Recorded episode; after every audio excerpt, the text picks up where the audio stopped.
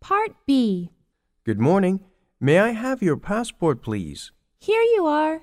Smoking or non smoking? Non smoking. Aisle or window seat? Window seat, please. Do you have any luggage to check in? Yes, this is my carry on luggage, and I'll check in these two suitcases.